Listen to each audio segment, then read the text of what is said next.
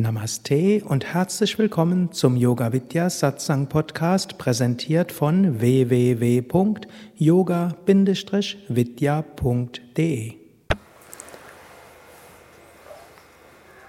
Mantra-Wiederholung verbindet persönliche und überpersönliche Gottesvorstellung. Zusammenfassung eines Vortrags im Shivananda Ashram Rishikesh im Februar 2014.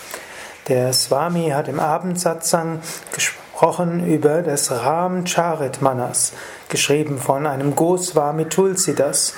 Der hat in diesem Ram Charit Manas die Ramayana zusammengefasst und mit philosophischen Konzepten kombiniert. Die Verse, über die der Swami dort gesprochen hatte, sind die Verse, wo es um Saguna und Nirguna Brahman geht. Und Goswami Tulsidas äh, zeigt in diesen Versen, dass letztlich Brahma und Rama eins sind. Brahma im Sinne von Brahman verstanden das Absolute, das Unendliche, das Namenlose und das Formlose. Währenddessen hm, Brahman das Unendliche, das Ewige ist, ist Rama eben das Persönliche. Rama, der Aspekt Gottes, zu dem man beten kann, der Aspekt Gottes, von dem man sich gefühlt führen kann, dem, dem man alle Handlungen darbringen kann. Und es ist im Yoga schon seit der Zeit der Upanishaden und noch mehr seit der Bhagavad Gita immer eine Frage, soll man Gott verehren als Nirguna, als namenloses, überpersönliches oder soll man Gott verehren als ja, einen persönlichen Gott?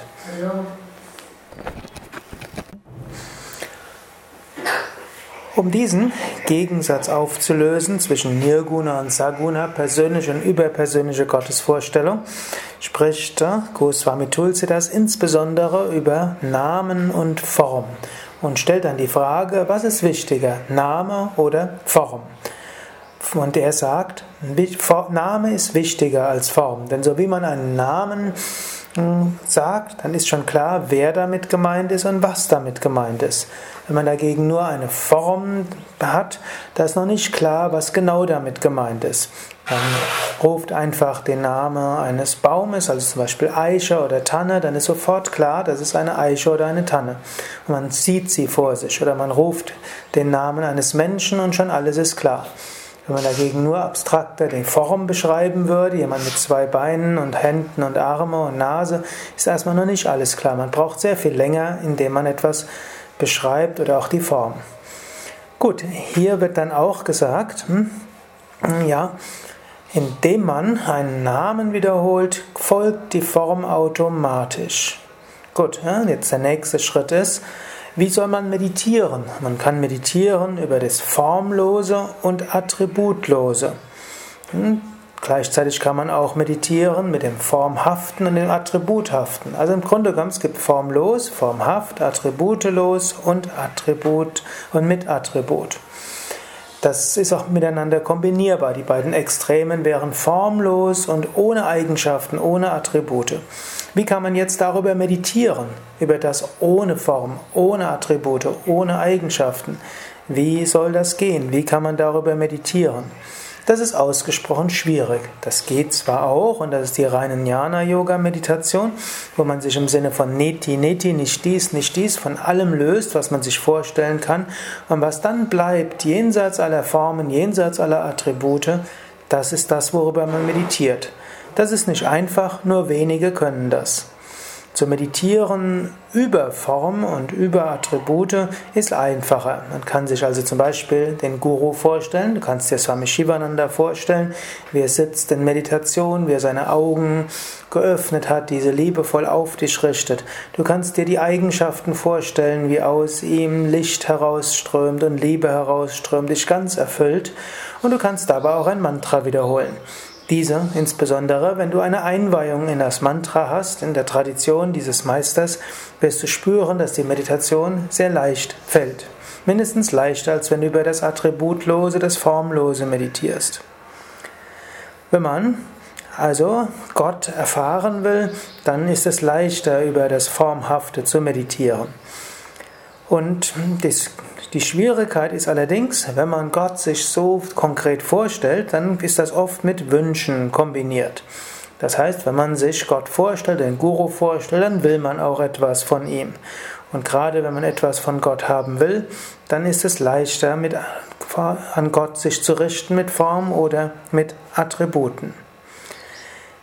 Jetzt ist allerdings äh, diese Schwierigkeit, etwas Konkretes zu wollen, ist ja wiederum etwas egoistisch. Also geht es darum, jenseits des Egoismus zu kommen. Wie kommt man? Das wäre also, wenn man jetzt die Spiritualität nicht so sehr mit Wünschen verknüpfen will, dann wäre es wiederum besser, über das Formlose, das Attributlose zu meditieren. Aber manchmal hat man ja auch Wünsche und dann wäre es gut, das Attributhafte zu haben. Und so gibt es eine Möglichkeit, man wiederholt ein Mantra. Und das Mantra kann man mal sehen als das, was ohne Form sich richtet und mal als das, was sich mit Form richtet. Goswami Tulsidas sagt, dass der Name Gottes, wenn Tulsidas spricht, dann ist da insbesondere Rama mit gemeint, dieser ist größer als Form und größer als Attribute. Und Tulsidas sagt, dass der Name Rama ist uralt, ist ewig.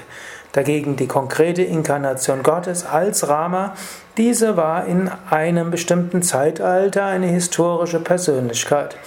Diese historische Persönlichkeit war die Verkörperung des Namens. Aber Rama ist älter und letztlich ist sowohl Brahman ausgedrückt als auch Rama in konkreter Form.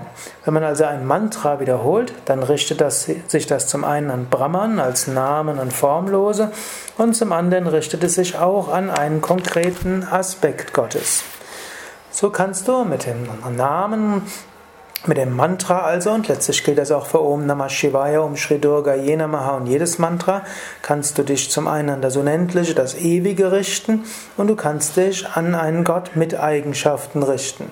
Wenn du also konkrete Wünsche und Gebete hast, auch um bestimmte Schwierigkeiten zu überwinden, bestimmte Fehler zu überwinden, dann wiederhole das Mantra und richte das Mantra an Gott in einer konkreten Gestalt. Oder du kannst dich auch richten an das Unendliche und das Ewige, um so das Unendliche und Ewige zu erreichen. Hier gibt es äh, einen bestimmten indischen Weisen namens Kabir. Und Kabir lebte vermutlich im 16. Jahrhundert. Der war ein Findelkind und es ist nicht ganz klar, war er Moslem oder Hindu. Er verehrte Gott sowohl als Allah als auch als Rama. Kabir empfahl insbesondere die Wiederholung des Namens Rama. Kabir war aber gegen die formelle Ausrichtung auf einen konkreten Aspekt Gottes. Er hatte keine formelle Ausbildung gehabt und er kannte auch die Religion nicht allzu tief. Kabir, hm, gibt eine kleine Hintergrundgeschichte. Kabir wollte Schüler werden von einem Swami Ramananda, das war ein sehr bekannter Guru, aber er hatte sehr hohe Anforderungen an seine Schule, an seine Schüler. Insbesondere bildet, nahm er keine Analphabeten als Schüler an.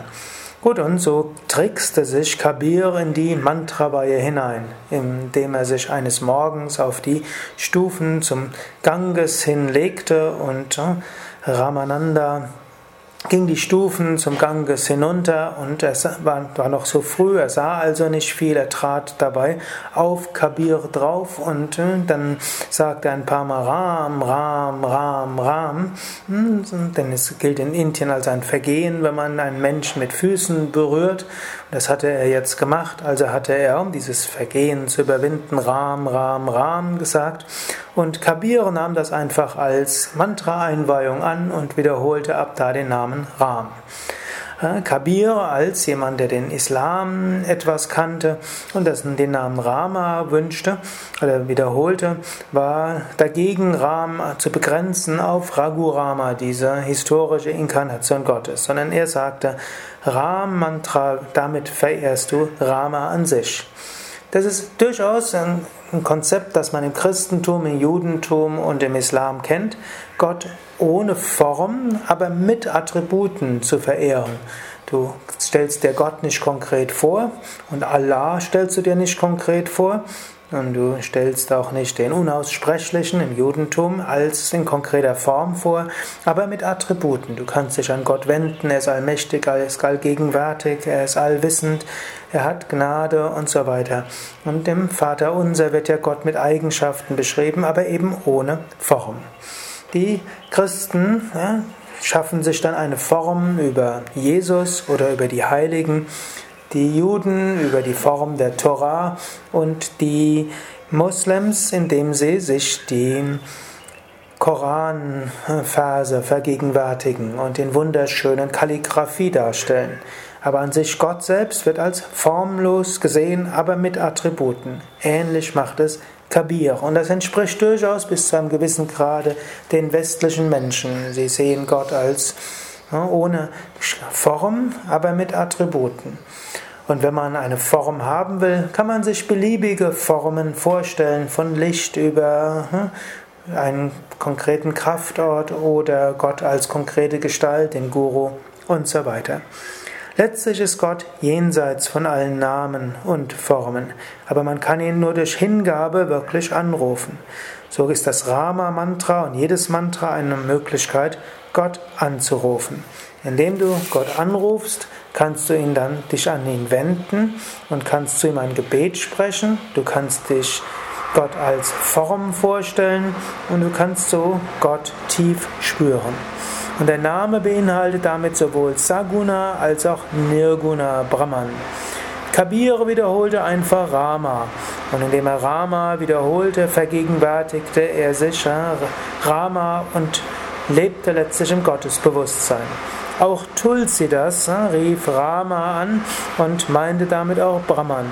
Er sagte, der konkrete Aspekt Gottes, Rama, über den, der dir die ganze Geschichte erzählt, war eine Verkörperung des Unpersönlichen und damit auch von Rama als Name. Die inkarnierten Götter sind, nehmen also die Namen an, die es schon seit uralten Zeiten gibt. Mantra ist älter. Und mit Mantra ruft man Brahman an, ruft man den konkreten Aspekt Gottes an, mit Attributen und schließlich auch mit Form. Wiederhole also das Mantra, spüre die Gegenwart Gottes mit dem Mantra, rufe Gott an als Hilfe für alles, was du brauchst und wenn du magst, stelle dir Gott auf konkrete Weise vor im Bewusstsein. Letztlich ist Gott jenseits von allem. Hari Om Tat Sat. Was du vielleicht jetzt im Hintergrund hörst, ist, in Indien ist mal wieder der Strom ausgegangen im Ashram und dort gibt es wieder den Generator, der so wie ein Hintergrund-Ohm-Geräusch hinter allem erzeugt. Das ist auch eine gute Weise, Gott wahrzunehmen. Nicht nur das Mantra ist der Name Gottes, sondern auch jedes Motorengeräusch ist der Name Gottes. Jedes Geräusch ist letztlich eine Form von Klang und Klang ist die erste Manifestation des Absoluten. Klang führt in die Welt, Klang führt dich wieder ins Unendliche. Hari Om Tat Sat.